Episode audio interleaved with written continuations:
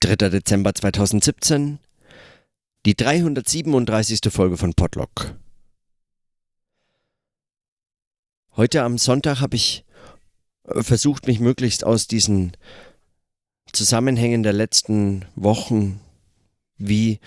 in irgendeiner Form so eine Distanz dazu zu gewinnen, schon weil jetzt die nächste Schreibaufgabe ansteht und die nächste Tagung am kommenden Wochenende wartet und dafür neue Überlegungen gewonnen werden müssen, die zunächst erstmal wenig mit dem zu tun haben, was man so in den letzten Wochen hat verhandeln können. Auch nicht nichts, also die Anschlüsse sind schon denkbar und möglich auch, weil auch das ist wieder ein Tagungsformat und über Tagungsformate nachzudenken oder überhaupt diese Arbeit als ein, als ein zum Beispiel vor Ort hier an Universitäten zu arbeiten, mit seinen eigenen Texten zu arbeiten, ja, auf Tagungen zu fahren in unterschiedlichen Zusammenhängen, ja, in unterschiedlichen Zusammenhängen sich schreibend und sprechend einzubringen und so. Und das äh, eigentlich mehr als nur in dem äh, nur durch das eigene Tun immer wieder mit sich als irgendwie so eine als ein solcher Referenzknoten oder so zu verbinden, sondern über die Arbeiten hinaus selbst auch in den Arbeiten dann äh, Zusammenhänge zu entdecken. Auch das ist natürlich ein Thema äh, in dem in der, in der kommenden Tagung, die sich mit Immanenz und Transzendenz aus formtheoretischer, systemtheoretischer und eben auch metapherntheoretischer Perspektive beschäftigt, auch wenn das Thema zunächst erstmal ein anderes zu sein scheint oder natürlich auch ein anderes ist und für viele, die dort kommen, eigentlich für alle, äh, nicht die Zusammenhänge darstellt, die es für mich darstellt. Darüber hinaus geht das vermutlich aber jedem so und jeder, die dann äh, dort einen Vortrag halten wird oder gemeinsam in Gesprächen versucht, das zu erörtern.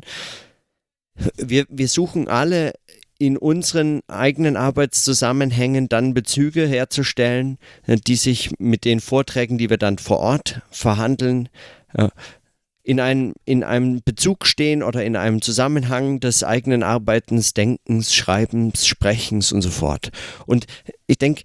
aus dieser Illusion, dass es sich dann dabei um eine geschlossene Tagung handelt oder so, äh, ich meine, die ist nicht einmal mehr in den Zeugnissen von Tagungen selbst glaubwürdig, wenn überhaupt das je gefordert würde. Es geht dann tatsächlich um, um solche Verflechtungen von Arbeitszusammenhängen, die dann immer wieder zu bestimmten Themen sich zusammenfinden und dann wieder auseinandergehen und eigene und weitere Anschlüsse suchen. Und das macht es für mich zumindest interessant, auch das mit zu beobachten. Und zwar möglicherweise nur weiß ich noch nicht, wie mir das gelingen kann, als Teil des Arbeiten selbst zu verstehen. Das waren zumindest die Überlegungen der letzten Wochen oder die Forderungen, die, so, die ich so für mich selbst habe äh, finden können, was ein solches experimentelles Arbeiten bedeutet, nämlich auch immer mitzudenken, wie verbindet sich das eigentlich mit Leben, Arbeiten, Denken, wie verbinden sich in diesen Themen und in diesen Bezügen zu jeweils eigenen Fragestellungen, wie, wie, wie verbindet sich da dieses, was so als Zusammenhang selbst erlebt wird, ohne dass man ohne dass man das als ein ähm, individualistisch äh, auf, auf sozusagen auf seine eigene Person oder so etwas immer ständig zu reduzieren hätte, sondern indem man äh, diese Zusammenhänge, diese, äh, diese, die Verflechtungen dieser unterschiedlichen Zusammenhänge als eine, äh, als äh, als eben die, die, diesen Vermittlungszusammenhang darstellt, außerhalb dessen man das auch nicht verstehen kann. Also sagen für die Themen selbst äh, arbeiten und leben anschlussfähig zu halten und als Vermittlung zu begreifen der Themen, die verhandelt werden und, und dieses selbst in den Darstellungen, in den Verhandlungen der Themen und Fragen mit aufscheinen zu lassen oder mit zu reflektieren. Nur wie mir das gelingen kann, da weiß ich, das weiß ich noch nicht. Das das muss sich eben an diesen ganz konkreten äh, Auseinandersetzungen zeigen. Und mir hängt noch so ein bisschen die der spitze Kommentar von Joachim nach, der in seinem,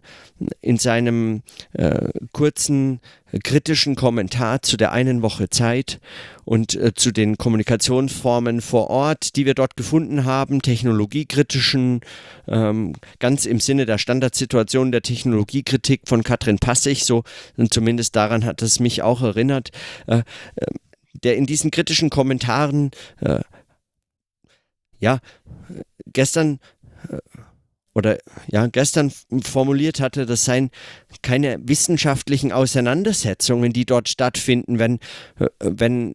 auf Sozialtheoristen ein Text dazu erscheint oder wenn ich Denktagebucheinträge äh, spreche und mich mit diesen Fragen auseinandersetze. Und ich frage mich, woher diese Aversion oder diese Zurückweisung dieser Formen des Arbeitens äh, woher die, äh, woher die kommt oder wie die sich begründet. Mit welcher. Wozu wird das denn, ähm, wozu wird das denn ausgeschlossen? Wozu wird das denn ähm, delegitimiert als wissenschaftlich äh, möglich, also wissenschaftlich anschlussfähige Kommunikation delegitimiert? Wozu eigentlich? Ist das, stammt das alles aus einer, aus einer, so, aus einer eigentlich längst sperrig und überholt wirkenden Unterscheidung von subjektiven und objektiven Einlassungen einer wissenschaftlichen Reflexion. Die, in dieser Unterscheidung überzeugt sie doch schon, also seit zig Jahren nicht mehr. Wie begründet sich das eigentlich? Oder fehlt da eine gewisse Systematizität? Ist es eine, ein Mangel, Mangel an Formalisierung, die gesprochenen Texten oder so bloßen Weblog-Einträgen irgendwie attestiert werden kann? Oder was ist das eigentlich, was ist eigentlich das Problem dabei? Ist es die mangelnde Produktfertigkeit? Ist es, ist es dieses, ist es, ein, ist es eine seltsame Konsistenzanforderung an bestimmte Formen wissenschaftlichen Schreibens, Sprechens, als dass es nur als Wissenschaft überhaupt noch erkannt werden kann? Wie ist das zu verstehen? Mein Eindruck ist, wenn wir über Formen universitärer Kritik nachgedacht haben und eigentlich in, an vielen Tagen dieser einen Woche Zeit mehr und mehr zu dem zu der Diagnose gelangt sind, dass Universitäten sich in äh, so mehr oder weniger Erziehungsanstalten transformieren, die weniger mit Forschung im eigentlichen Sinne oder äh, so zu tun haben, als Organisationen mehr und mehr dem der Referenz von, von, äh, von Erziehung oder von äh, Wirtschaft oder äh, unterschiedlichen Kontexten, aber weniger eigentlich einem ganz konkreten Forschungszusammenhang äh, äh, zu, äh, zu entsprechen haben oder zu, darauf zu reagieren haben, also als Organisation sich diesen äh, Systemreferenzen mehr und mehr aneignen müssen oder sich auch in dieser Form zu transformieren, momentan zeigen, ob das möglicherweise ein ein Nicht-Aufgeben können der wissenschaftlichen Referenz andeutet, die diese Organisationen und alle in ihr arbeitenden Beschäftigten inkorporiert zu haben scheinen, um eine so eine Legitimitätskrise der Universität als wissenschaftlicher, also als Organisationsform der Wissenschaft nicht riskieren zu müssen, wenn es doch offensichtlich ist, dass es sich mehr und mehr auch transformiert in eine Erziehungseinrichtung, die Abschlüsse verteilt äh, und in Workload bemisst, mehr als eben wissenschaftlichen Kriterien zu folgen. Wenn die Diagnose überhaupt stimmt und nicht nur schlicht überspitzt formuliert war, oder wenn daran überhaupt etwas zu finden ist, dann wurde doch in, in dieser einen Woche Zeit relativ würde ich sagen, deutlich, was Stefan Seidel auch immer wieder formuliert, nämlich es gibt keine nächste Universität. Die Idee einer nächsten Universität, einer nächsten Wissenschaft ist in dieser Form möglicherweise äh, sich selbst sozusagen ständig korrumpierend, korrumpierend in einem so ein, abbauend, ja. Das braucht es aber möglicherweise auch nicht, wenn man darüber nachdenkt, wie anders diese Arbeit in anderen Formen, in anderen Anschlüssen weiterzugehen äh, in der Lage wäre. Man kann denken und arbeiten und die Lebens-, Arbeits- und Denkkontexte als Vermittlungszusammenhänge begreifen und dann vielleicht aber auch eher in Anschlussrichtungen zu denken, wie es Stefan Poromka in Leben, Kunst, Lebenskunst in dieser Vorlesung für die Kunst äh, auszu, äh, auszuführen, äh, sich vorgenommen hat für dieses äh, Herbst-Wintersemester 2017-18. Ich bin in den Vorlesungen noch nicht weiter, beziehungsweise in diesen äh, nachträglich aufgezeichneten Gesprächen über die Vorlesung und was darin so zu finden war, also in dem Making-of dazu. Ich habe noch nicht weiterhören können, aber ich stelle mir vor, dass in solchen Überlegungen eigentlich weitaus mehr kritisches Potenzial auch für ein, ein Denken von, von wissenschaftlichem Arbeiten und, äh, und, und eine, ein, ein Potenzial auch für die Kritik der Universität steckt, als in so vielen Schriften, die sich mit ne, äh, mit den bürokratischen, organisationalen Veränderungsprozessen an Universitäten beschäftigen. Also wenn man stärker von, also wenn man sich sozusagen von dieser organisationalen Dimension versucht, analytisch, temporär, vielleicht eben versuchsweise erstmal äh, äh, zu lösen, um zu überlegen, ob nicht in den Arbeitsprozessen selbst eine Form von Kritik steckt, in, den, in, diesen, in, der, in dem Wandel der Arbeitsprozesse selbst, die mehr und mehr auch versuchen könnten, was in der Ethnologie schon lange diskutiert wurde, aber vielleicht auch wie so vieles ähm, der Zeit voraus war äh, oder dem, der Situation der Bedingungen der Geisteswissenschaften heute unter Bedingungen eben des Medienwechsels, einer Transformation der Institution Universität und so fort, äh, diesen, diesen Entwicklungen eigentlich voraus war oder erst jetzt oder nochmal ganz anders neu, vielleicht auch nicht voraus war, sondern nur unter diesen Bedingungen einfach eine neue Bedeutung bekommt, wenn man darüber nachdenkt, wie ein, wie ein solches Leben, Arbeiten und Denken als Vermittlungszusammenhang verstanden werden kann. Das zumindest wären so meine kleinen Überlegungen. Darüber hinaus habe ich mich heute vor allem mit Fragen von Metapherntheorie im, in Bezug auf die Unterscheidung von Immanenz und Transzendenz beschäftigt und stehe erst ganz am Anfang meiner Überlegungen. Aber auch da wieder äh, diesen Vermittlungszusammenhang, wie schon oft, in Bezug auf dieses, dieses Phänomen von Metaphorizität, bildlicher Sprache, diesen Vermittlungszusammenhang der Sprache selbst noch einmal für äh, immer wieder neu zu denken. Aber wie gesagt, dazu kann ich nichts sagen, weil ja, Bezüge dazu hatte ich entweder schon oder es stellen sich jetzt neue Schreibaufgaben oder so in den kommenden Tagen wird sich zeigen, wie das, wie das weiter, äh, wie, wie das weitergeht, gelingen kann oder auch eben nicht. Und als einziger kleiner Nachtrag äh, zu meinen kurzen Notizen zu den vergangenen zwei Tagen. Ich hatte unter anderem über das, über die Freude an am Schreiben, am Denken, am Sprechen und so fort äh, gesprochen und, und mich gefragt, warum das eigentlich ein solches Risiko zu sein scheint, warum das eigentlich äh, wie wissenschaftliche Arbeit zu bedrohen scheint, wenn jemand auch noch Spaß daran hat, äh, zu sprechen, zu schreiben und dieses auch in dem Sprechen und im Schreiben selbst zum Ausdruck bringt.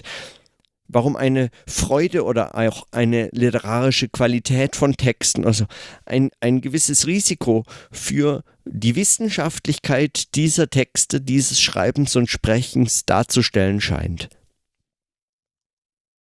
Und als selbstkritischen Nachtrag wollte ich nur, wollte ich eigentlich nur sagen, dass ich selbst oft genug darüber nachgedacht habe,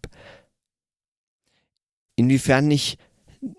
dieses Arbeiten erfordert, dass es auch ein Scheitern sein kann und in diesem Scheitern selbst mehr als in einem möglichen Erfolg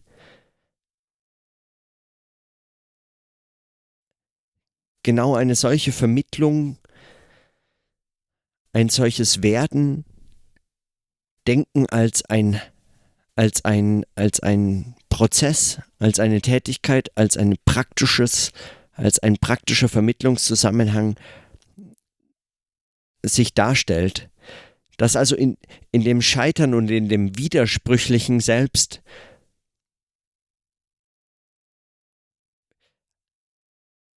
eine Qualität von, von Erkenntnis oder von Wahrheit aufscheint und und möglicherweise, und das scheint mir vielleicht die einzige Form, in der das Lustprinzip oder äh, Freude an äh, dem eigenen Schreiben oder auch daran, ein Publikum zu haben für die Texte auf äh, Sozialtheoristen äh, gilt das besonders oder äh, etwas dergleichen. Also, dass so etwas, dieses Risiko, diesen, dieses experimentelle, scheitern könnende, wie selbst aufs Spiel setzt, wenn es sich, wenn es sich verselbstständigt und, und auf nichts weiter achten kann als darauf. Auch wenn natürlich auch in einem, auch in der Freude am Arbeiten die Möglichkeit zu scheitern verborgen liegt. Nur wenn es als als konstitutives Prinzip verstanden wird,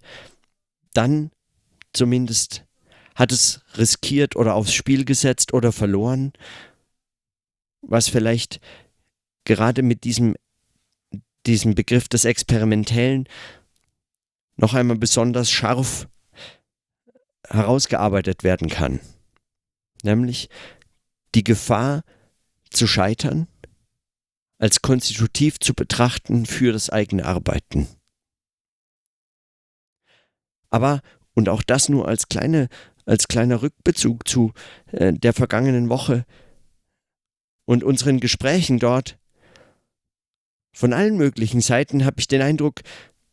taucht auf, dass es doch als wäre es gescheitert, so in, in einer solchen Form und als wäre das ein Problem. Und wenn überhaupt, war das vielleicht der größte Erfolg. Auch wenn ich gar nicht sicher bin, dass man in einer solchen, sozusagen in einer solchen pessimistischen Lesart das überhaupt als ein Scheitern betrachten kann. Davon bin ich nicht überzeugt.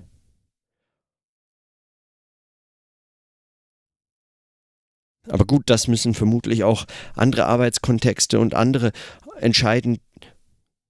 wie brauchbar oder produktiv oder konstruktiv oder destruktiv, dekonstruktiv, konstruktiv das gewendet werden kann und zu welchen weiteren Überlegungen es führt. Wenn es allerdings erlaubt, dann und sei es kritische Reflexionen anzuschließen an eine solche Woche Zeit, die man gemeinsam verbracht hat und Gespräche, die, wie kann man das dann ernsthaft als ein Scheitern betrachten? Vor allem nicht, wenn überhaupt, dann nicht als ein Scheitern des Wissenschaftlichen, wenn ein Experiment, das bewusst offen konzipiert ist, mit ausreichend Struktur, um etwas zu gestalten und etwas äh, beizutragen und immer wieder zusammenzubringen und auseinanderzunehmen, und sofort in, in einem solchen Prozess eigentlich das doch vermag, wenn ein solches Experiment dann zeigt, dass es eine Arbeit bedarf, um aus solchen Formaten Anschlüsse zu entwickeln. Und welche Formen von Störungen eigentlich welche Konsequenzen haben und, und wie das zu entwickeln sei oder eben wie es nicht gelingen kann, dann ist das, dann ist das doch mindestens aufschlussreich. Und wenn man erkennt oder sieht und lernt und teilnimmt an den Formen und ganz unterschiedlichen Formen von Mitschriften, die dort vor Ort zusammen, einzeln und so fort angefertigt werden oder äh, und aber auch ein, ein, ein Gesprächszusammenhang, der entsteht und wieder auseinandergeht, wenn man das beobachtet, wenn man das mitdenkt, das kann doch nicht als ein Scheitern in einem sozusagen in einem Sinne von unbrauchbar oder so verstanden werden. Das wäre doch also das wäre nicht nur zu einfach gedacht, sondern das widerspricht sich doch eigentlich selbst. Und zwar in einem Sinne, den man dann wohl nicht mehr als anschlussfähig beschreiben könnte. Also für den Fall, dass, dass man das als ein Scheitern begreifen kann, dann würde ich sagen, ist es mindestens ein hochaufschlussreiches, wenngleich es in der Form, wie es, wie es dieser Woche Zeit nun vielleicht unter anderem von Joachim äh, zugeschrieben wird, dass es ein Scheitern war, ich es überhaupt nicht für gescheitert betrachte. Die Fragen nach Arbeitsformen oder der, der Möglichkeiten von Kritik an wissenschaftlichem Arbeiten, an Arbeiten in und an Universitäten, sei es von Seiten Studierender, sei es von Seiten von Mitarbeitern und so, äh, sei es von den Professorinnen und Professoren oder anders Beteiligten, dem Publikum von Universitäten und Wissenschaft und so fort. Diese Frage bleibt weiterhin und zeigt sich würde ich sagen, auch in den kommenden Tagen und Wochen. Aber auch das hatte ich schon erwähnt. Das heißt, mit diesen kurzen Überlegungen belasse ich es für heute. Und in diesem Sinne, bis morgen.